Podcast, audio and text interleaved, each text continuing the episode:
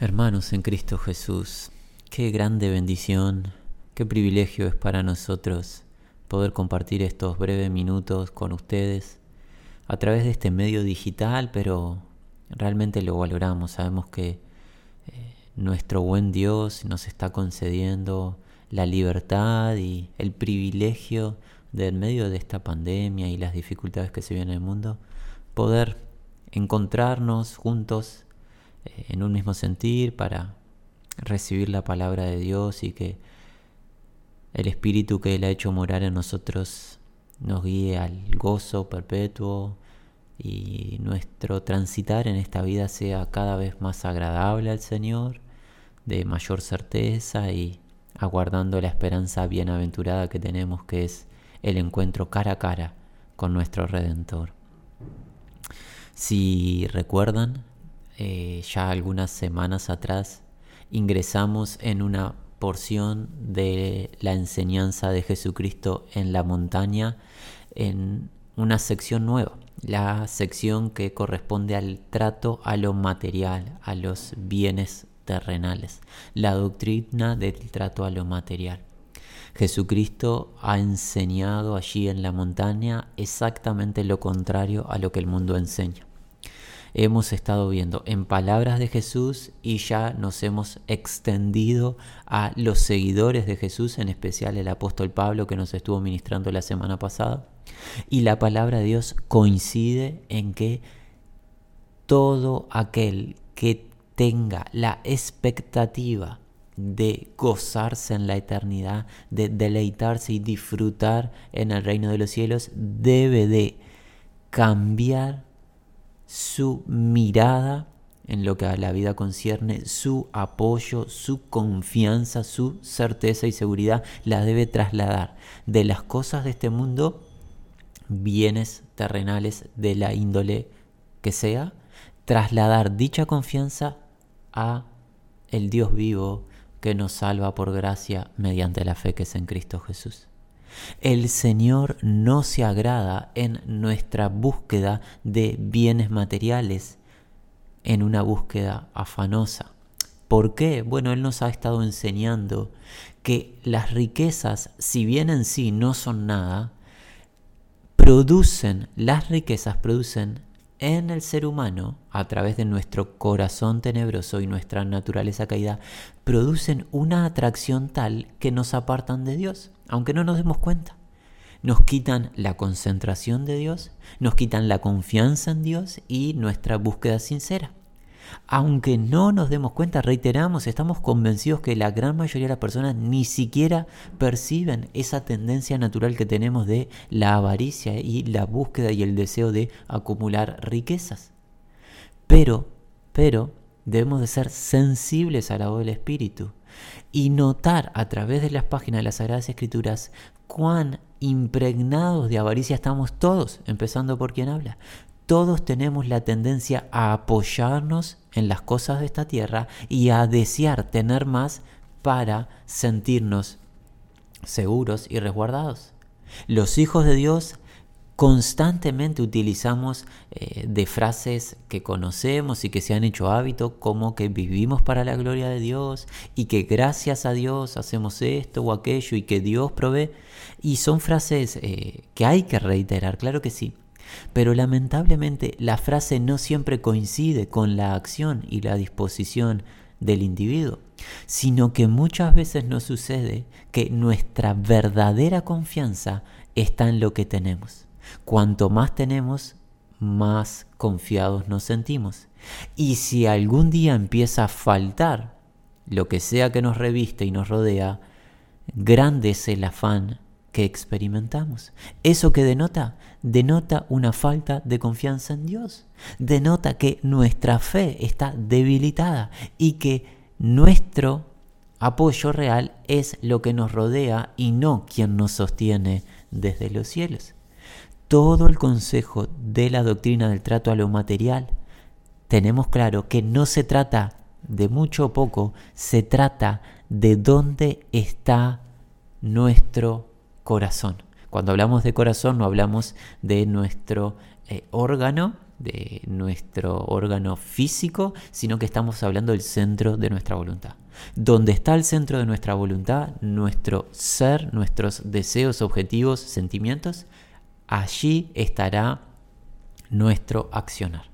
Conforme tengamos la mirada puesta en un lugar, actuaremos acorde a ello. Si es en la tierra, sus situaciones, sus bienes, nuestra actitud diaria, constante, estará sujeta a ello. Y alguien dirá, no, pero no puede ser así porque eh, yo participo de las reuniones, esto, aquello, sí, podemos participar de las reuniones, podemos cantar alabanza, podemos hacer mucha actividad, pero si nuestra mirada está puesta en la tierra, nuestro genuino sentir no está en el Señor. Y ya hemos visto determinados ejemplos, Jesús nos ha estado indicando que podemos tener apariencia de piedad, pero nuestro corazón no ser sincero delante de Dios como aquel joven rico que parecía que agradaba a Dios con todos la práctica de los mandamientos de la ley de Moisés, pero su corazón no estaba en el reino, no estaba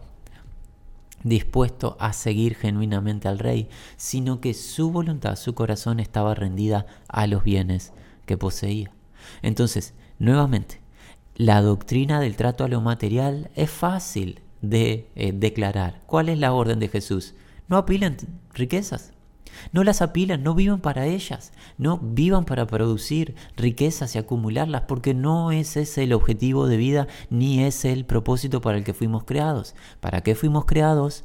Para glorificar al Creador, para agradarle en todo, para conocerle, para hacer su voluntad. Y su voluntad la podemos hacer teniendo nada en bienes materiales concierne, teniendo algunos bienes materiales y teniendo muchos, sin importar lo que tengamos, estamos habilitados a hacer la voluntad del Señor si le buscamos con sinceridad, en una actitud de pobreza de espíritu y humildad de corazón. Así que nosotros reiteramos en base a lo que se ha tratado en semanas anteriores y simplemente estamos dando títulos, no estamos repasando versículo a versículo ni mucho menos, reiteramos y alentamos a que todos aquellos que declaramos ser hijos de Dios, cambiemos nuestro objetivo de vida, nuestra mirada la traslademos de esta tierra a donde realmente se encuentra nuestra realidad espiritual y es el reino de los cielos. Porque hemos nacido juntamente con Cristo, hemos renacido, nos hemos levantado así, eh, decir, de entre los muertos a través de la unión en el bautismo, y nuestra realidad se encuentra juntamente con Cristo escondido en los cielos. Y de allí que estamos esperando el retorno del Señor. Así que eh, ir en pos de las riquezas es un acto de es un acto de imprudencia, es un acto de necedad. ¿Por qué? Porque no es, nos habla de alguien que no está pudiendo discernir con claridad la voz de Dios. Nuestra intención es continuar profundizando un poco más acerca de la doctrina del trato a lo material. En esta oportunidad vamos a pedirle asistencia al hermano Jacobo. Él nos va a estar hablando de una actitud piadosa, prudente y lo contrario. Pero antes de ello, necesitamos urgentemente encomendarnos al Padre de las Luces. Y es así, Padre, que venimos delante de ti, reconociendo nuestra tendencia natural al pecado. En este caso, el pecado de la avaricia. Un pecado sutil, un pecado que en el mundo se alienta y se nos impulsa a realizarlo y practicarlo. Pero sabemos y estamos aprendiendo que a ti te desagrada y que su fin es un fin de muerte. Padre, lávanos, límpianos de toda avaricia, de todo deseo de acumulación de riquezas, de objetos de valor. Líbranos de vivir para producir bienes materiales y apilarlos. Líbranos, Señor podamos tener, conforme tu palabra nos enseña, contentamiento, satisfacción y plenitud en ti, cualquiera sea la circunstancia. Oh Señor, danos gozo Y en medio de esta pandemia, en particular para algún hermano o hermana que esté atravesando dificultad, quizás que hasta haya perdido su trabajo y vea limitados sus ingresos diarios y esté atravesando dificultades severas, Señor, tu Espíritu traiga gozo, satisfacción y certeza que nos espera el día que te vayamos a ver, un reino inconmovible. Que nada ni nadie nos va a separar de ti y que en ti estamos completos y que no necesitamos nada, nada del mundo para estar gozosos. Tú eres nuestro gozo. Aliéntanos, esfuérzanos, bendícenos. Padre, revelanos tú, ¿verdad? Nosotros nos declaramos ignorantes, queremos venir a ser enseñados por ti. Pedimos nos alumbres el entendimiento a través de esta tu palabra. En el nombre de Jesús. Amén. Bueno, invitamos a ir al libro de Jacobo. Cuando decimos Jacobo, eh, por algunos que quizás no estén familiarizados con la escritura, estamos hablando de Santiago. Santiago es el nombre en nuestra lengua, eh, en el español, pero su nombre eh, nos habla de Jacobo. Vamos al capítulo número 4 de su libro. Libro de Jacobo, libro de Santiago, capítulo número 4, versículo 13 al 17, damos lectura. Vamos ahora, los que decís, Hoy mañana iremos a tal ciudad, estaremos allá un año y traficaremos y ganaremos, cuando no sabéis lo que será mañana. ¿Por qué? ¿Qué es vuestra vida? Ciertamente es neblina que se aparece por un poco de tiempo y luego se desvanece. En lugar de lo que deberíais decir, si el Señor quiere, viviremos y haremos esto o aquello. Pero ahora os jactáis en vuestras soberbias. Toda jactancia semejante es mala. Y aquel que sabe hacer lo bueno y no lo hace, le es pecado. Muy bien. Jacobo, nuestro hermano en la fe, nos exhorta. Y deberíamos de ser sensatos y sensibles y tomar esta exhortación para cada uno de nosotros, empezando por el hermano que hoy está hablando. ¿Qué nos dice Jacobo? Vamos ahora los que decís, hoy y mañana iremos a tal ciudad y estaremos allá un año y traficaremos y ganaremos. Jacobo se dirige a un grupo en particular y ese grupo no es de hace dos milenios, ese grupo somos nosotros en el presente. Es una conducta humana natural el que el proyectar y el disponer supuestamente el mañana, imaginar que tenemos el control de los sucesos futuros. Es así que Jacobo nos dice que en nuestra mente imaginamos, proyectamos que haremos distintas cosas. ¿Cuáles? Trasladarnos a una ciudad con un propósito, con un propósito de incrementar nuestros bienes, con un propósito de comercializar productos, servicios, lo que fuese, para incrementar nuestros bienes. Todos los verbos que aparecen aquí en el versículo 3 están expresados en futuro, en un futuro en el cual el individuo que se plantea dicha acción imagina que tiene la potestad de saber lo que será el mañana. Por eso piensa en su corazón, voy a hacer esto, me trasladará de me trasladaré perdón, a dicha región. En esa región voy a vender tal producto, tal servicio y voy a obtener ganancia. Voy a obtener rédito. Incrementaré mis bienes en un periodo X.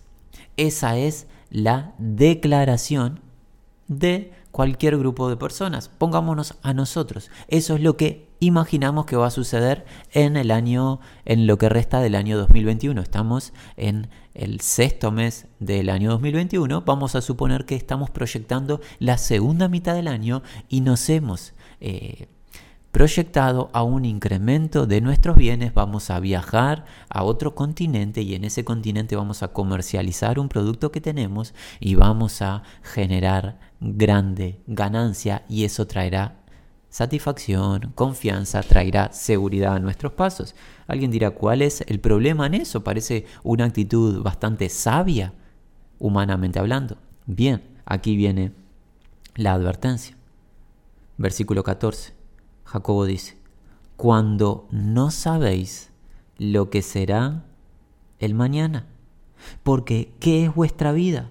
Ciertamente es neblina que se aparece por un poco de tiempo y luego se desvanece. La diferencia entre el supuesto proyecto o diseño nuestro de, para el segundo semestre del año de viaje, de comercialización de productos, servicios y de incremento de nuestros bienes, se ve, se ve puesto a examen y hallado defectuoso cuando qué? Cuando consideramos que el mañana no es nuestro.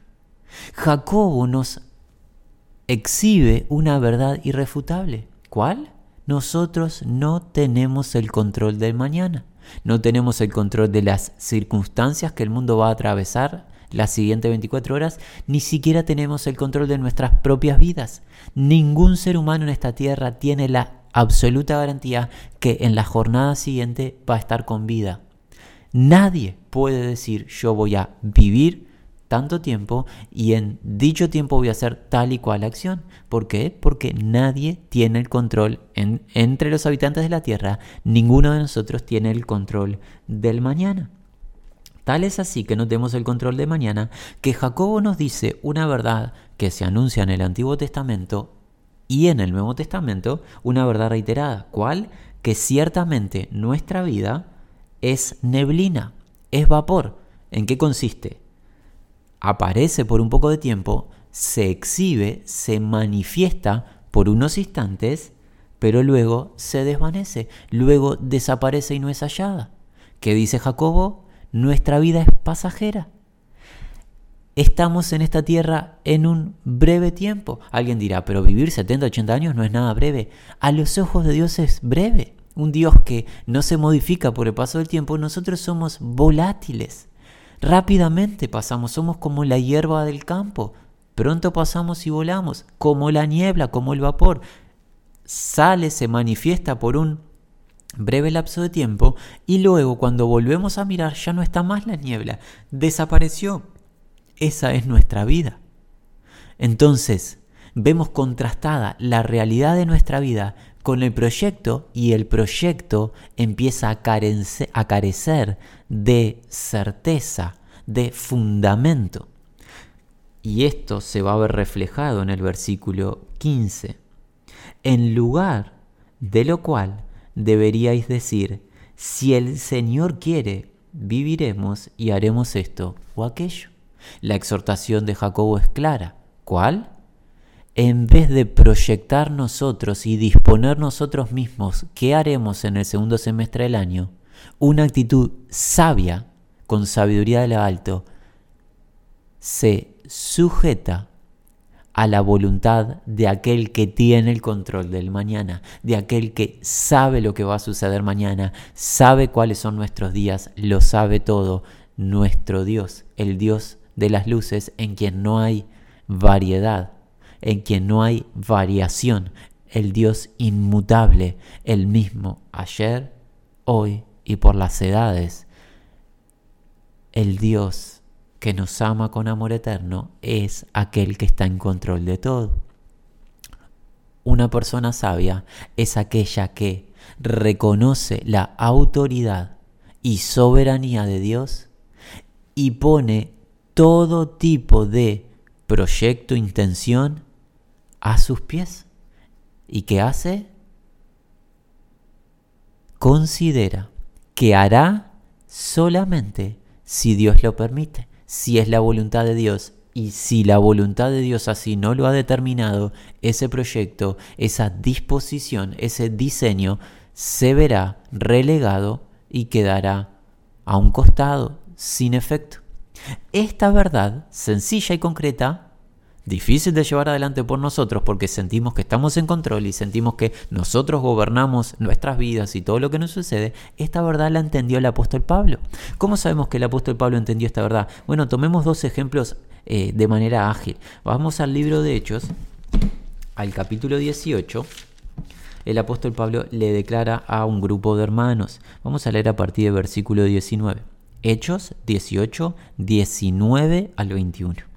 Y llegó a Éfeso y los dejó allí, y entrando en la sinagoga discutía con los judíos, los cuales le rogaban que se quedase con ellos por más tiempo, mas no accedió. Pablo no accedió a quedarse en aquella región, sino que se despidió de ellos diciendo, es necesario que en todo caso yo guarde en Jerusalén la fiesta que viene, pero otra vez volveré a vosotros, si Dios quiere. Y zarpó de Éfeso. Esta frase que parece sencilla y a veces es hasta rutinaria y la reiteramos de manera automática, es la expresión de un individuo, Pablo, que está rendido a la voluntad de Dios. Pablo tiene la intención de hacer esto o aquello, pero que declara la última palabra la tiene Dios. Dios determinará si vuelvo a Éfeso, dice Pablo, o si me quedo en Jerusalén o lo que fuese. Y así debe ser con nosotros, hermanos. Esto mismo se reitera, por ejemplo, en la primera carta de los Corintios.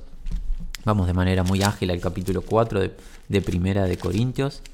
Pablo dice en el versículo 19, pero iré pronto a vosotros si el Señor quiere, solamente y conoceré no las palabras, sino el poder de los que andan envanecidos. Voy a tratar dicha situación desviada de la verdad. Pablo tiene que ir a corregir a Corinto ciertas desviaciones de la verdad, cierta actitud poco prudente de los hermanos en aquella región, pero ¿cuándo va a ir y cómo va a ir? Solamente si el Señor quiere. Si el Señor no quiere, Pablo no va a ir a Corinto.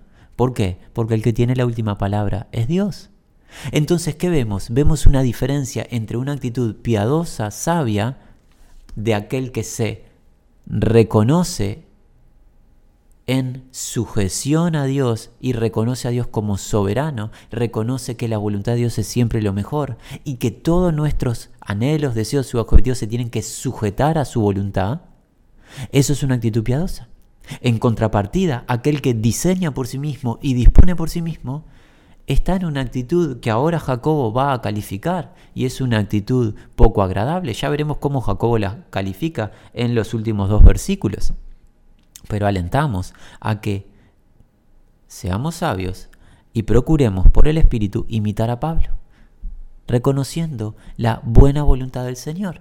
Y tenemos que aprender que en la buena voluntad del Señor van a haber pensamientos, acciones, objetivos que nos parecían dignos y de beneficio que van a quedar a un costado. Dios va a disponer lo mejor para nosotros, pero lo mejor para nosotros no es lo que queremos, es lo que Dios quiere.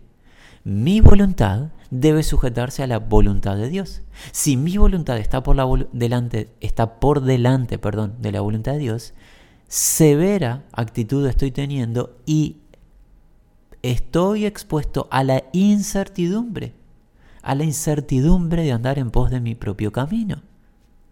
Quisiéramos evitarnos eso.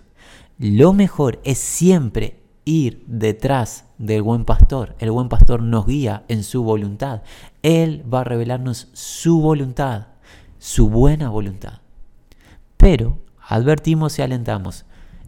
Hemos notado que fácilmente los hijos y las hijas de Dios confundimos nuestros deseos internos con la voluntad de Dios. Y declaramos y nos autoconvencemos que es la voluntad de Dios hacer tal o cual cosa que es ni más ni menos que un sueño que teníamos desde la niñez o lo que fuese. Debemos de ser sabios. Debemos escuchar la voz del Espíritu y debemos también eh, consultar a algún hermano, grupo de hermanos y hermanos piadosos que estén llenos de gracia, con conocimiento de la verdad revelada, que nos puedan asistir, porque fácilmente nos eh, vemos seducidos por nuestros propios deseos y esos deseos declaramos como que es la voluntad de Dios. Eh, toda, toda acción, todo objetivo que Dios vaya a poner en nosotros debe ser confirmado por la verdad. Si contradice la verdad o no coincide con la verdad revelada en la escritura, tenemos una convicción. No es un objetivo de Dios para nosotros. Bueno, volvemos al libro de Santiago, al libro de Santiago, de Jacobo, y nos queda ver cómo califica el hermano a aquellos que tienen la actitud de eh, proyectar el futuro o el mañana y piensan que tienen la posibilidad de controlar las situaciones. ¿Cómo califica el Espíritu Santo a través de Jacobo dicha actitud? Versículos 16 y 17. Pero ahora os jactáis en vuestras soberbias. Toda jactancia semejante es mala, y el que sabe hacer lo bueno y no lo hace, le es pecado. Pero ahora el contraste de este versículo 16 con lo relatado en el versículo 15 es claro. Esta conjunción que se traduce con esta palabra pero muestra una diferencia. Diferencia entre la actitud sabia del versículo 15, la actitud del apóstol Pablo, con la actitud de los que se dan el, la potestad de determinar ellos el mañana. Los que determinan ellos el mañana, ¿qué hacen? Se jactan. ¿Qué significa? Es es una actitud como de mirar por encima al resto, es una actitud de eh, considerarse superior, es una actitud de confianza en sí mismo, oh severa actitud. O jactáis en vuestras soberbias. Toda jactancia semejante es maliciosa, toda confianza en uno mismo es maliciosa. Dicho sea de paso, permítasenos este paréntesis. Hermano y hermana, nos dirigimos directamente al pueblo de Dios. Si has creído o se te ha enseñado que debes de confiar en ti mismo, queremos advertirte, esa enseñanza no es del Espíritu Santo y no se encuentra en las Sagradas Escrituras. No existe un solo versículo que nos llame a confiar en nosotros mismos. Es más, es todo lo contrario. Dios nos llama a no confiar en nosotros mismos y a confiar en Él, porque nuestro corazón, ¿sabes qué es? Es engañoso. Así que aquellos que confían en sí mismos, y los del versículo 16 lo hacen, están en una actitud maliciosa. Es una actitud de la carne. No tiene provecho, no tiene beneficio en la eternidad. Toda jactancia de esa índole similar, semejante, es mala, es maliciosa. Y es más, dice Jacobo, al que sabe hacer lo bueno y no lo hace, le es pecado. Si conociendo esta verdad, siendo hijos e hijas de Dios con el Espíritu Santo, nosotros la hacemos a un lado y seguimos, seguimos insistentes en ir en pos de nuestros deseos, objetivos, queriendo incrementar nuestros bienes, poniendo siempre por delante nuestros objetivos antes que la voluntad de Dios, no solo no estaremos agradando a Dios, sino que estaremos pecando. Y alguien diría, ¿qué tiene de pecado ir y trabajar y, incrementar nuestras arcas? No parece nada de pecado. Sí, delante de Dios es una actitud pecaminosa cuando ponemos nuestra voluntad por delante de la voluntad de Dios. Es una actitud soberbia, es una actitud de confiar en sí mismo en vez de confiar en Dios, es una actitud de no confiar en Dios. Y eso es una ofensa directa a aquel que nos ha redimido.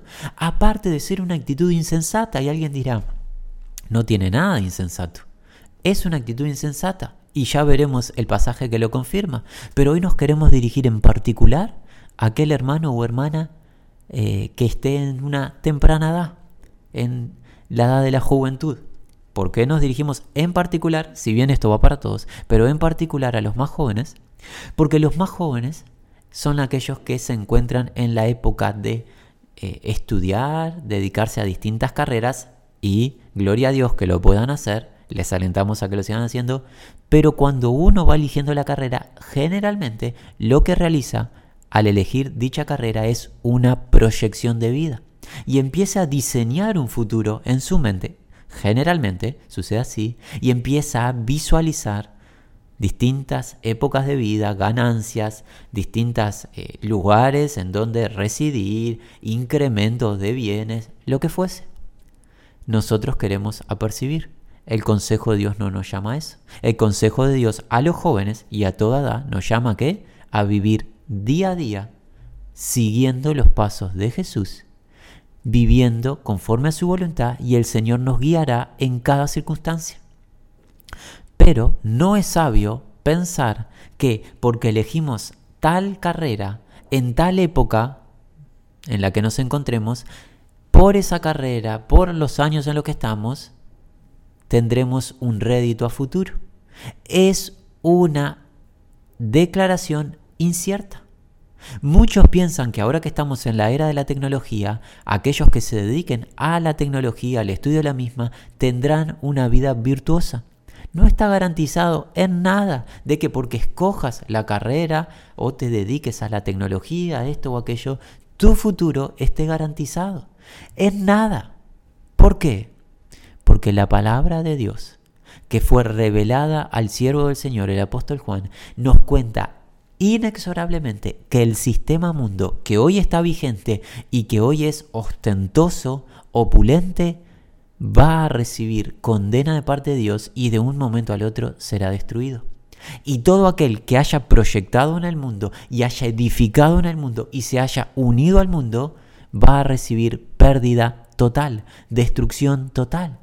Por eso no tiene, no tiene ningún tipo de dicha, ningún tipo de bienaventuranza proyectarse en el mundo, edificar en el mundo, negociar con el mundo y procurar sacar rédito del mundo, beneficio y depositar la confianza en el mundo. ¿De dónde proviene esta verdad? Libro de las revelaciones, el último libro de las Sagradas Escrituras, el libro del Apocalipsis, capítulo 18 ¿Qué encontramos? Encontramos a Babilonia. En base a lo que comprendemos del escatológico, del consejo escatológico profético, Babilonia representa el sistema mundo. Se debería de considerar en dos aspectos. El sistema mundo en su apartado religioso, capítulo 17 del libro Apocalipsis, el sistema mundo en su apartado comercial, capítulo 18 del libro Apocalipsis, lo que se conoce como la gran ciudad. Mira lo que dice Juan, solamente vamos a dar lectura y de esta manera nos vamos a despedir por hoy. Libro de Apocalipsis capítulo 18, versículo 21 al 24. Y un ángel poderoso tomó una piedra, como una gran piedra de molino, y la arrojó en el mar, diciendo, con el mismo ímpetu será derribada Babilonia, la gran ciudad, y nunca más será hallada y voz de arpistas y de músicos, de flautistas y de trompeteros no se oirá más en ti. Y, y ningún artífice de oficio alguno se hallará más en ti, ni ruido de molino se oirá más en ti. Luz de lámpara no alumbrará más en ti, ni voz de esposo y de esposa se oirá más en ti, porque tus mercaderes eran los grandes de la tierra, pues por tus hechicerías fueron engañadas todas las naciones, y en ella se halló la sangre de los profetas y de los santos y de todos los que han sido muertos en la tierra. De un momento al otro, cuando Dios lo determine, el sistema mundo en su aspecto comercial verá destrucción perpetua.